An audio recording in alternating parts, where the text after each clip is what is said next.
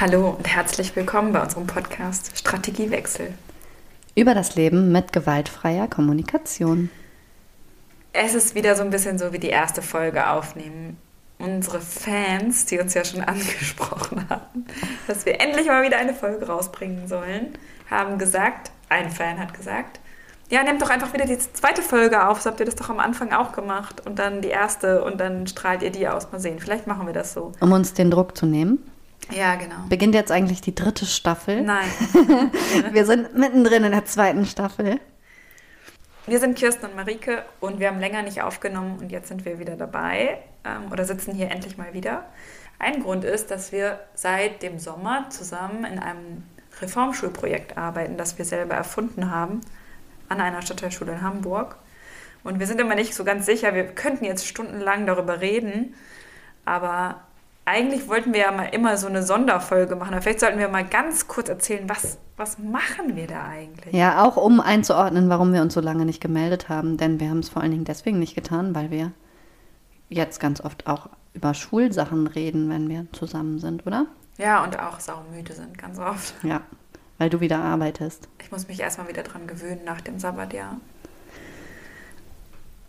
Also, wir haben einen Versuch gestartet, zeitgemäße Bildung auszuprobieren. Was meinst du mit zeitgemäß? Ja, das ist halt die große Frage, was das überhaupt bedeutet.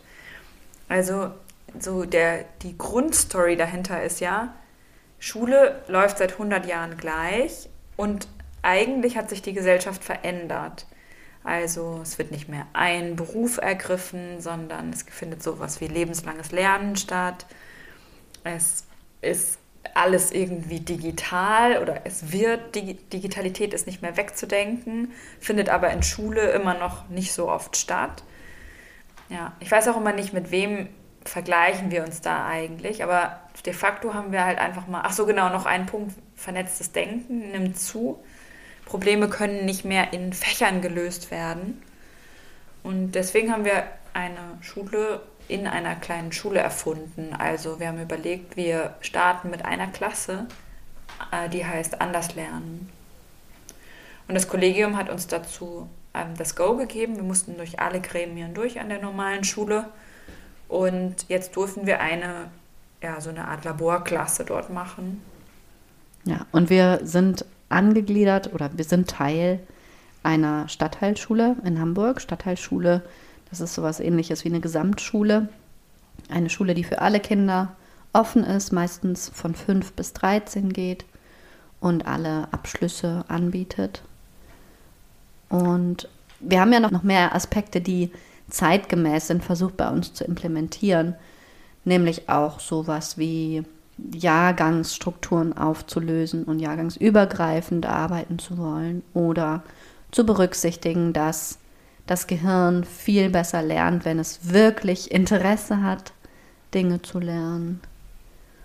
Und auch in den Vordergrund zu stellen, dass die Entwicklung von sozialen Kompetenzen total wichtig ist, um lebenslang lernfähig zu bleiben.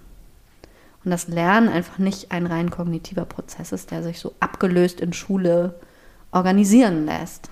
Ja, und am meisten haben wir sozusagen, also wir haben alle Nebenfächer soweit aufgelöst und in Projektezeit umgewandelt. Und das sieht so aus, dass ich zum Beispiel, ich habe freitags die Betreuung der Projektezeit und komme dann rein und sage, okay, wer arbeitet heute an welchem Projekt? Und dann hängen die Kinder sich mit so kleinen Magnetschildern an das Projekt, an das sie gerade arbeiten, um jetzt nur mal eine Anekdote zu erzählen, wie das so läuft. Mhm. Ähm, dann sagt das eine Kind, ich lerne heute Französisch. Das andere Kind sagt, ich drehe heute einen Film. Das dritte Kind sagt, ich setze mich heute ans elektronische Klavier. Und das vierte Kind sagt, oh, haben Sie einen Mathezettel für mich? Sie sind doch eigentlich meine Mathelehrerin.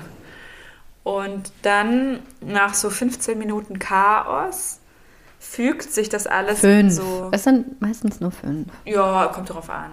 Ja. Was noch vorher zu besprechen ist. Nee, bei mir ist es wirklich eher so 15 Minuten. Ähm, nee, ja, wenn es dann losgeht, ja, meistens gibt es noch irgendwas zu besprechen und so. Genau, und dann lernen die oder also treiben sie sozusagen ihre Projekte voran. Die haben, glaube ich, noch, was ich, ich durchschaue auch noch nicht alles, weil ich bin gerade erst in den Projektunterricht eingestiegen. Aber die haben noch eine geteilte To-Do-Liste mit ihrer Projektbetreuerin wo sie reingucken können auf ihrem personalisierten iPad. Alle Schülis haben eins. Und dann gucken sie, was dran ist und dann starten sie. Und es gibt betreute und unbetreute Projekte. Das heißt, in meiner Zeit, wo ich die Projektzeit betreue, sind nur unbetreute Projekte, weil ich keine Projektbetreuerin bin. Das sind andere Lehrkräfte. Ja, und äh, ich finde es eine ziemlich coole Atmosphäre dann.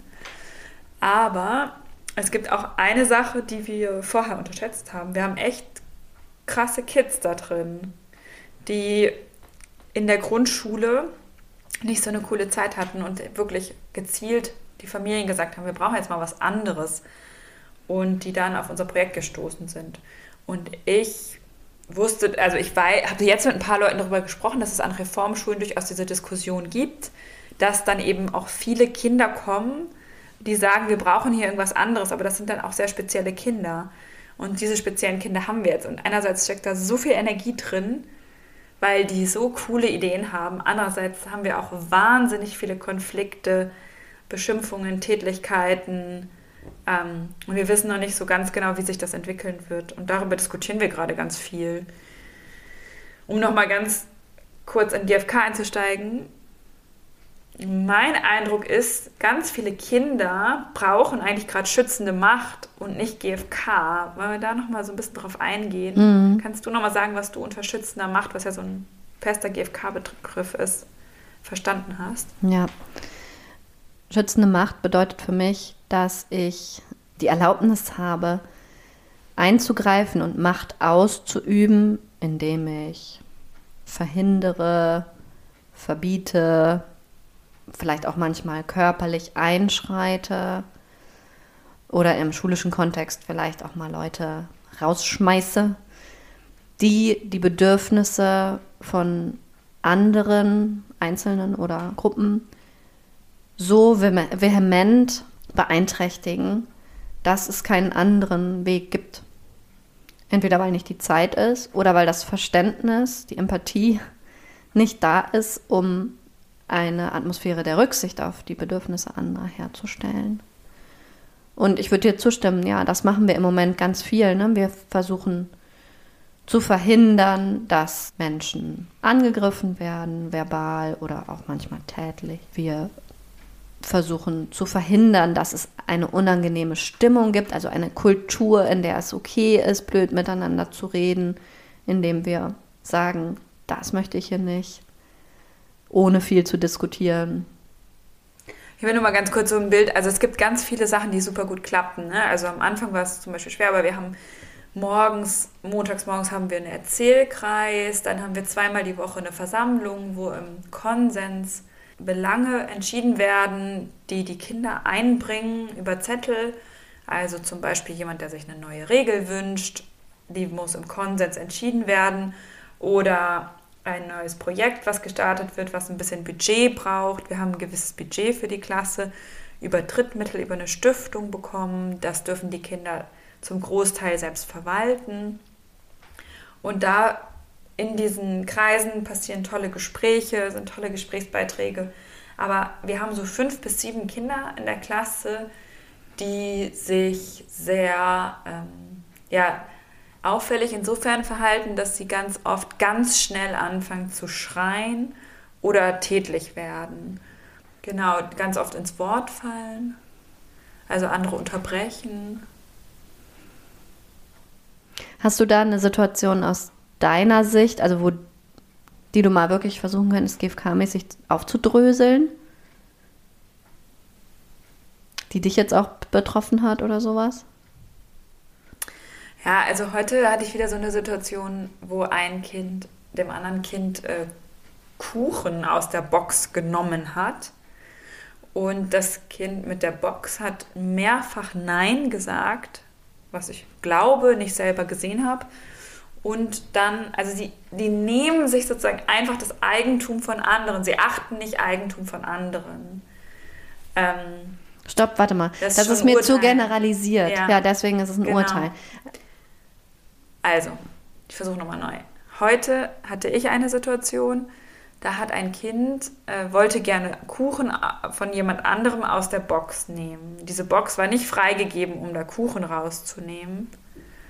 Und dann hat das Kind mit der Box mehrfach Stopp gesagt und das andere Kind sich den Kuchen genommen und auch schnell reingebissen. Und was waren die Bedürfnisse, die du beobachtet hast auf Kinderseite und was waren deine eigenen? Also, Blaukehlchen, by the way. ich habe jetzt erstmal nur im Kopf, ich wünsche mir, dass das Stopp gilt. Was ist das? Ein Bedürfnis nach? Verlässlichkeit. Mhm. Ähm, Es gibt ja, da, also in, auf manchen Listen das Bedürfnis Respekt, aber ich weiß auch, dass ich ein Video von Rosenberg gesehen habe, wo er sagt, dröselt mal Respekt lieber nochmal auf. ja, das wollte ich sowieso heute mit dir machen, habe ich eben schon so ein bisschen angekündigt, dass wir mal hinter das erste Bedürfnis, was einem so einfällt, gucken. Also sag, wie, ich biete dir noch mal was an. Sicherheit? Ja. Okay. Dann würde man vielleicht so weitermachen können. Und wenn Sicherheit erfüllt ist, was ist dann? Dann erfüllt sich Ruhe, Frieden? Frieden, aber auch Verbindung. Und auch sowas wie gesehen und gehört werden. Bei mir, aber auch bei dem Kind mit der Kuchenbox. Mhm. Weil es hauptsächlich darum geht, glaube ich, ja, dass diese meine Bedürfnisse nach gesehen werden letztlich, also sowas in der Art nicht erfüllt werden. Was hast du denn dann als Lehrerin für Gefühle eigentlich in so einer Situation? Ich äh, frage das jetzt mal, weil ich, also ich meine, ich bin ja selber in der Situation und gehe durch so viele Gefühle in, an jedem Schulalltag. Und ich denke mir, dass man das, wenn man nicht in Schule tätig ist, auch echt oft mal gar nicht weiß, was wir so erleben. Wie ist das für dich? Wie fühlst du dich dann?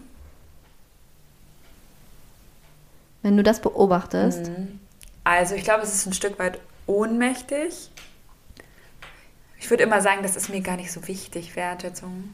Aber es hat natürlich was mit Wertschätzung zu tun, wenn über diese festgesetzten oder ja, letztlich sind es ja auch sowas wie ungeschriebene Regeln. Ähm, und wenn ich es so erzähle, merke ich auch, wie viel Ähnlichkeit ich sehe mit einer Spielplatzsituation, wo ich mit Zweijährigen zum Beispiel viel ganz anders umgehen würde. Und dann merke ich auch wieder, ja, es hat auch was mit dem Kind zu tun, was ich den Kuchen genommen habe. Ich würde nicht bei jedem Kind gleich reagieren. Und bei diesem Kind habe ich halt Urteile, dass es sich oft einfach nimmt und ohne darauf zu achten, was die andere, ob das für die andere Person in Ordnung ist. Also dein Urteil wäre egoistisch oder rücksichtslos oder Ja, rücksichtslos. Und auch nur auf die, also ja, ist ich, ist egoistisch ist nicht so in meinem Wortschatz, aber letztlich ist es das, glaube ich, was Leute damit beschreiben. Nur auf die eigenen, auf den eigenen Vorteil irgendwie bedacht. und dir ist Umsicht. Aber was ja in Richtig. GfK ist ja alles auf den eigenen Vorteil bedacht. Also das Kind erfüllt sich was. Und zwar was? Was würdest du vermuten? Genuss oder geht es Ja. eher auch um, Nee, Genuss. Und- ja, sowas.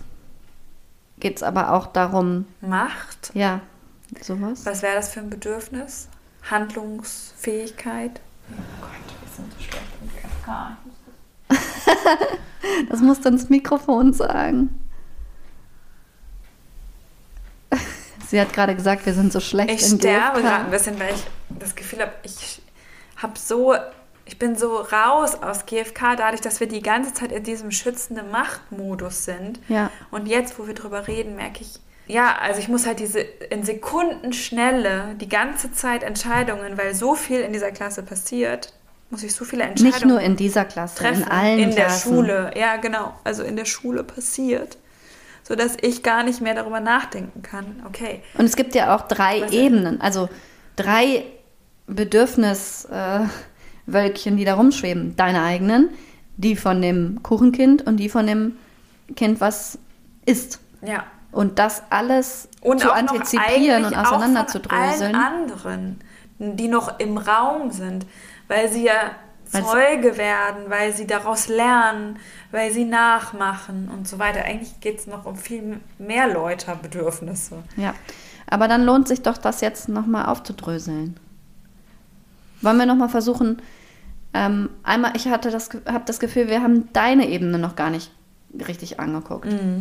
Wie geht's dir? Du, also, ich höre, du bist auch total angespannt, wenn sowas passiert, weil du an 27 verschiedene Leute und Perspektiven denkst, weil ja. du schon an morgen denkst, weil du möchtest, dass die Kinder jetzt von dir lernen, wie es in der Klasse, was für eine Kultur es gibt, ja. Ja, also Schutz ist zum Beispiel nicht erfüllt. Genau, wir hatten, ich fühle mich ohnmächtig, Fühlst du bin auch aber Druck? auch genervt. Ja. Ja, ich fühle mich auch unter Druck. Also so unter Zeitdruck und Handlungsdruck, Ja. Stress. Ja, es klingt jetzt für mich fast nochmal doller, als es ist. Also dieses Genervtsein, das ist schon sehr präsent. Und was sind alles deine Urteile? Ich habe schon gehört, ey, wie rücksichtslos. Ey, die anderen müssen geschützt werden. Die anderen sollen hier was lernen. Dreist. Das darf man nicht zulassen. Es ist dreist. Was hast du noch so für Urteile? Wir urteilen jetzt mal, damit wir das dann nochmal in Ja, Bedürfnisse das, übersetzen die, können. Ne? Ja, dieses Boss-Ding, ne? Also Mhm. so Bestimmer, Bestimmerin. Dieses Kind will immer alles bestimmen, denkt nur an sich. Und was steckt in dem Dreist für ein Bedürfnis? Was wäre erfüllt, wenn das Kind nicht dreist wäre? Gibt es so ein Bedürfnis nach Achtsamkeit oder? Aber das passt nicht so richtig, ne?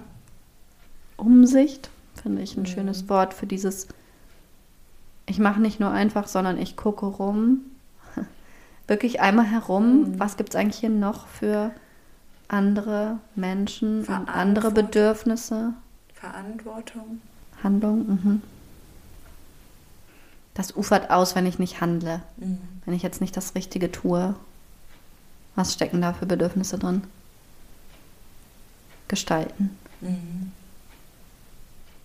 Aber auch äh, Bedürfnisse für das Kind mit der Box. Mhm. Also Gut, gehen wir auf die Ebene. Was siehst du bei diesem ich glaube, ne, das passiert ja ganz oft, dass sich dann, es sind nicht unbedingt meine Bedürfnisse, sondern ich habe Bedürfnisse für eine der Du antizipierst Parteien. deren Bedürfnisse Ja, und trittst genau, dafür ja. ein. Das passiert ja oft, wenn Kinder in, unter meinem Schutz stehen, dass ich dann deren Bedürfnisse spüre, irgendwie auf eine Art und Weise. Ja, das ist ja auch GFK, ne? Also, dass wir ja eigentlich gerne möchten, dass für alle Erfüllung da ist und dass wir deswegen auch einschreiten, wenn bei anderen sichtbar oder vermutet Bedürfnisse nicht erfüllt sind. Genau, ich habe auch einen Grund, warum ich gerade so lange überlegen musste, weil erstmal war ja in dem Moment gar nicht so viel bei mir nicht erfüllt. Ich war ja gar nicht da. Ich wurde dann ja dazugeholt. Deswegen sind es, glaube ich, tatsächlich eher die Bedürfnisse von dem Kind, was die Kuchenbox hatte. Und das war ein Bedürfnis nach Respekt im Sinne von, wenn ich Stopp sage, wird es respektieren. Ja. Genau. Und jetzt, wo ich über das Ganze nochmal nachdenke, merke ich, so einen Konflikt würde ich auch tatsächlich gerne nochmal in Ruhe nachbesprechen. Also mein Bedürfnis tatsächlich ist eher dann Ruhe und Zeit und Lernen, weil so, wie ich da gehandelt habe, in diesen Sekunden fand eigentlich kein Lernen statt, sondern nur so eine Art Verbot. Und meine Idee ist nicht, es zu verbieten, dass das passiert, sondern dass Verständnis willst du. ich will, dass Lernen stattfindet und Entwicklung. Ja. Und Einfühlung, ja. Also, dass du dieses Gesehenwerden auch ermöglicht, indem du vielleicht ein Gespräch so moderierst, dass das Kind mit der Box auch nochmal wirklich sagen und dabei gehört wird, äh, sagen kann und dabei gehört wird, was bei ihm los war. Ja. Das würde mir, glaube ich, wenn ich mir vorstelle, ich setze mich mit den beiden Kindern in einen Raum und sag, sorge dafür durch bestimmte Gesprächstechniken, dass das Gehörtwerden stattfindet, ja. dann wären bei mir ganz viele Bedürfnisse erfüllt. Mhm. Das spüre ich gerade relativ deutlich. Okay.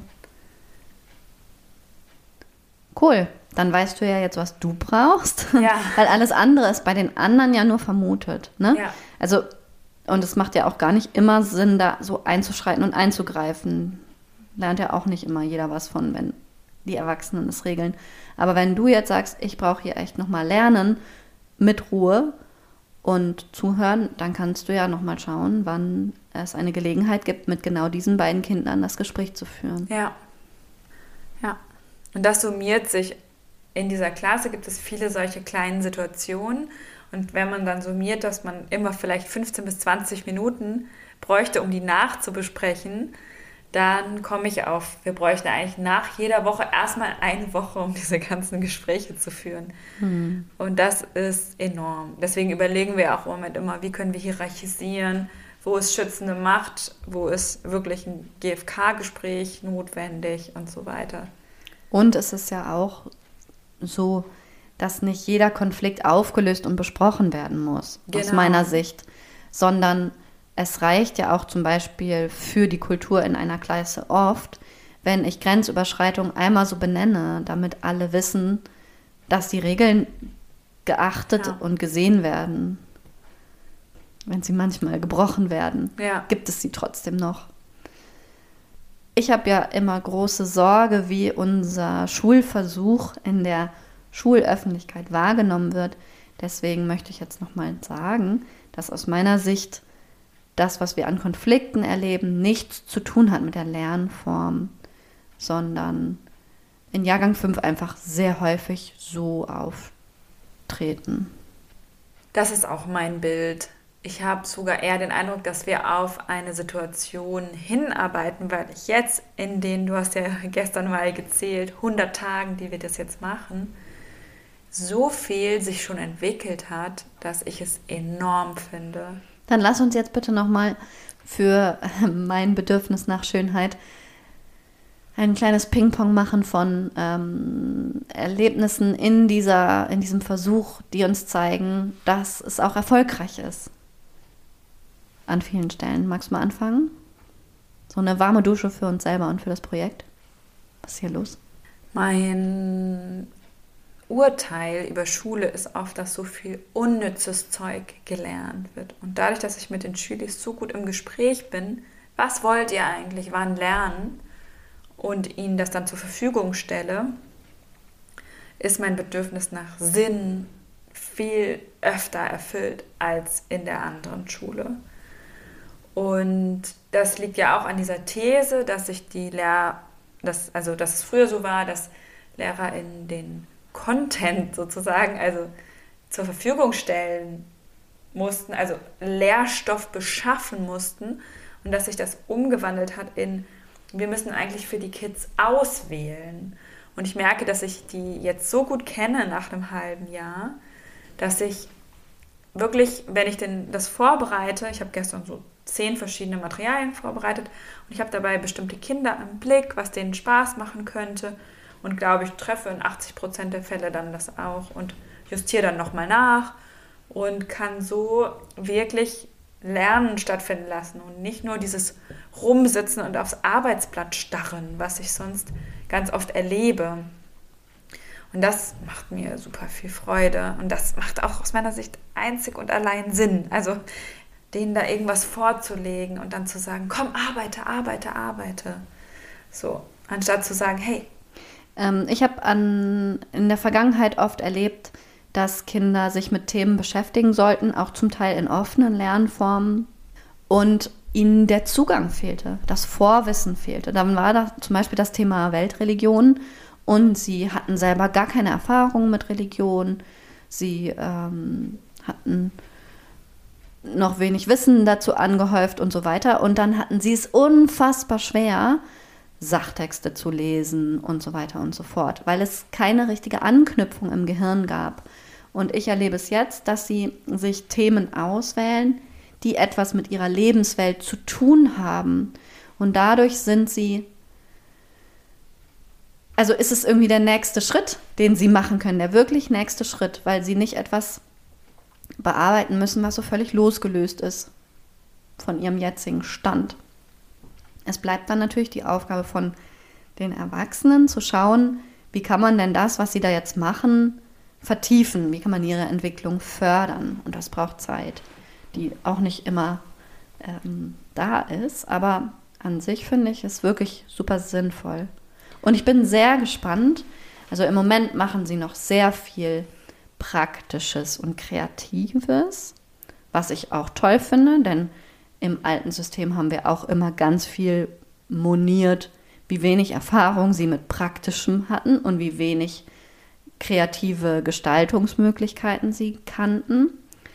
Also ich, ich bin aber auch gespannt, ob das Ganze dann in ein, zwei, drei Jahren kognitiver wird. Ob sie dann, weiß ich nicht, mal sagen, ich möchte mich mit einem geschichtlichen Thema beschäftigen oder etwas theoretisch verstehen. Ich kann mir das gut vorstellen, dass das so passieren wird. Habe auch den Eindruck, dass wir Kinder mit ganz vielen unterschiedlichen Talenten haben und dass die sich da gegenseitig viel mehr von zeigen und beeinflussen, als es in einer normalen Klasse möglich ist. Und dass sie dann ihre Talente, die sie schon mitbringen, sei es Mehrsprachigkeit, sei es Interesse für Robotik, ähm, sei es, was haben wir noch, Musik, musikalische ähm, Begabungen, die mitgebracht werden, dass die davon profitieren. Also zum Beispiel haben wir ein Kind, der kriegt zu Hause Klavierunterricht und ein Kind, der lebt sehr fern von, von Klavierunterricht, sagen wir mal so, ja. ja.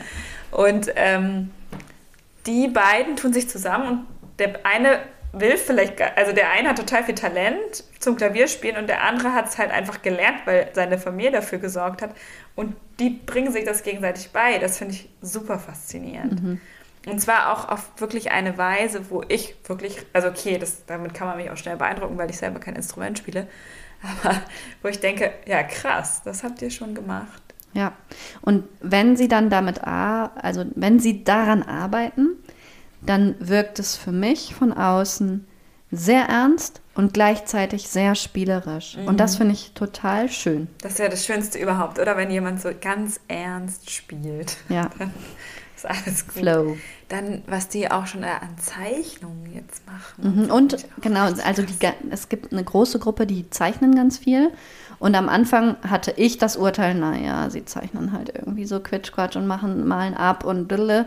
Aber jetzt sehe ich auch tatsächlich Fortschritte.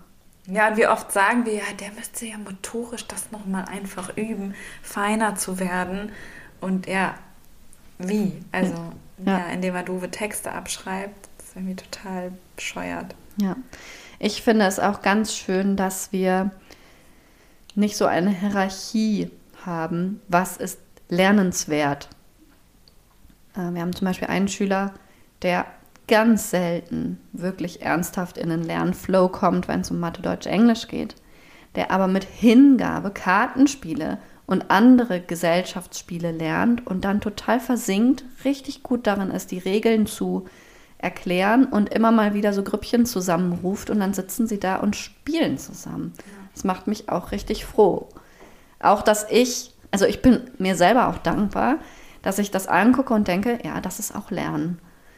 Und nicht eigentlich denke, naja, Mathe ist aber wichtiger und Englisch-Vokabeln kann er auch noch nicht. In Englisch, ich bin ja Englischlehrerin, merke ich einen großen Unterschied zu anderen Klassen, weil ich noch niemanden habe, der Englisch kacke findet. Das hatte ich sonst immer. Ich glaube, im Fremdsprachenunterricht, aber vielleicht auch in Mathe sind Kinder oft schnell gehemmt, äh, haben ganz viele Gefühle, weil sie sich schämen, weil sie ihre eigene Unbeholfenheit spüren, weil es lange dauert, äh, weil sie manchmal nichts verstehen und sich dumm fühlen. Und das passiert auch. Ja, ist in Mathe genauso. Und letzte Woche saß auch ein Kind vor mir und gesagt, ich möchte mich gern bei Ihnen bedanken. Ich fand Mathe immer so schlimm.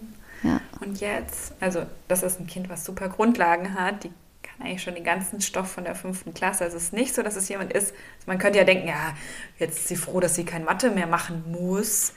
So stimmt ja alles nicht. Ne? Es wäre so ein Vorurteil gegen unser Projekt, sondern mhm. die Person, ich, also ich habe ja schon zweimal so Leistungsüberprüfungen äh, geschrieben, einfach um zu verstehen, was die Kinder können. Ähm, das hat, dieses Kind hat jedes Mal die fast beste ähm, Leistungsüberprüfung geschrieben. Und trotzdem hat sie halt Mathe in der Grundschule gehasst und hat dann gesagt, jetzt ist es echt okay. Und ja, es wäre auch echt okay, wenn das Kind mal ein halbes Jahr jetzt kein Mathe macht, weil sie sich davon irgendwie erstmal erholen muss und dann mal gucken, was ihr Spaß machen könnte irgendwie. Ich habe heute in einer anderen Klasse was Witziges erlebt. Ich nehme da häufiger mal SchülerInnen mit Förderbedarf, also mit sonderpädagogischem, aber auch ohne, raus und wir machen das Gleiche, was die Klasse macht, irgendwie ein bisschen mit mehr Unterstützung oder mit mehr Aktivität, vor allen Dingen auf SchülerInnenseite. Und ein Mädchen wollte unbedingt dazu. Und die hat dann ganz dolle angefangen zu weinen und hat gesagt, ich möchte doch nur, dass der Lehrer, der andere, der richtige Lehrer, Hauptlehrer, stolz auf mich ist. Und ich sitze immer am Tisch und alle anderen sind richtig schnell und verstehen alles ganz schnell und ich nicht. Und dann arbeite ich langsam und dann kriege ich Ärger. Und dann hat sie bitterliche Tränen gemeint. Das war wirklich super süß, aber auch sehr interessant, wie sie es reflektiert hat was dieses Lernen in der Großgruppe mit einem bestimmten Tempo mit manchen Kindern macht und wie leicht man dann auch missverstehen kann, was schwache Schüler in ihren Vermeidungsstrategien eigentlich brauchen. Und der Kollege, der ist super, ich mag den sehr, aber der hat bestimmt nicht immer die Zeit, rauszufinden, was bei der los ist. Und die wirkt dann bockig und dann versucht er halt ihr ein bisschen Druck zu machen, damit sie endlich anfängt. Und eigentlich ist sie super verkrampft. Sehr spannend. Mhm. Also schon viel Schönes dabei, oder? Und es ist trotzdem so krass anstrengend. Es ist immer anstrengend Aber in halt, der Schule. Ja, also nochmal oh. vielleicht die Bedingungen für die, die auch nicht in Schule arbeiten oder die, die in Schule arbeiten. Wir bekommen nicht mehr Ressource. Das heißt, wir sind oft alleine mit 24 Kindern in einem Raum wo ich denke, das wäre schon für Erwachsene, die sich äh, eine gute, ja, ein gut, gutes Bedürfnismanagement schon haben, anstrengend. Es ist nicht artgerecht. Genau. Wirklich, das denke ich wirklich. Es müsste eigentlich anders sein mhm. und Schulpolitik müsste das ermöglichen, dass es anders ist, dass nicht 24 Leute sechs Stunden lang in einem Raum sind und ihre Pausen sehen so aus, dass sie draußen im Kalten rumstehen müssen. Mhm und es ganz, ganz lange dauert, bis sie was zu essen kriegen, weil die Schlangen so lang sind und so. Es ist wirklich krass, unter was für Bedingungen Kinder an der öffentlichen Schule den ganzen Tag ihre Zeit verbringen. Ja. Und Winter und Sommer wird gleich behandelt. Ja, was genau. Pausen betrifft, was Essen betrifft. Alles. Es ist wirklich heftig. Aber ähm, gestern war ich bei der Ärztin, also bei meiner Hausärztin, und die wollte mich überreden, dass sie alle möglichen Standarduntersuchungen mal mache und hat so ein bisschen gefragt, ja, machen Sie Sport und haben Sie Stress? Und ich konnte sagen, nee, ich habe eigentlich gerade nicht so viel Stress. Ja, es ist anstrengend, aber ich habe nicht so einen Stress. Ich habe nicht so viel Angst, wie ich es noch vor ein, zwei Jahren manchmal hatte, als ich auch in Jahrgang 5, 6 war. Und ich glaube, dass das auch daran liegt, dass an der jetzigen Schule ziemlich viel schützende Macht ausgeübt wird und dadurch eine Kultur des Miteinanders auch gefördert wird, in der Eskalationen nicht so weit getrieben werden. Und ich bin dafür sehr dankbar, weil ich habe, wir haben ja schon mal eine Folge auch dazu gemacht, wo ich so um Gewalt getrauert habe und so viel Gewalt, wie ich schon mal in Schule erlebt habe, erlebe ich im Moment nicht mehr und ich bin jeden Tag sehr froh darüber. Es ist nämlich für alle, alle schrecklich, auch für die Zeugen. Ja, was ich immer wieder nochmal festgestellt habe, ist, dass die Gewalt weniger wird, wenn ich mich ihr widme.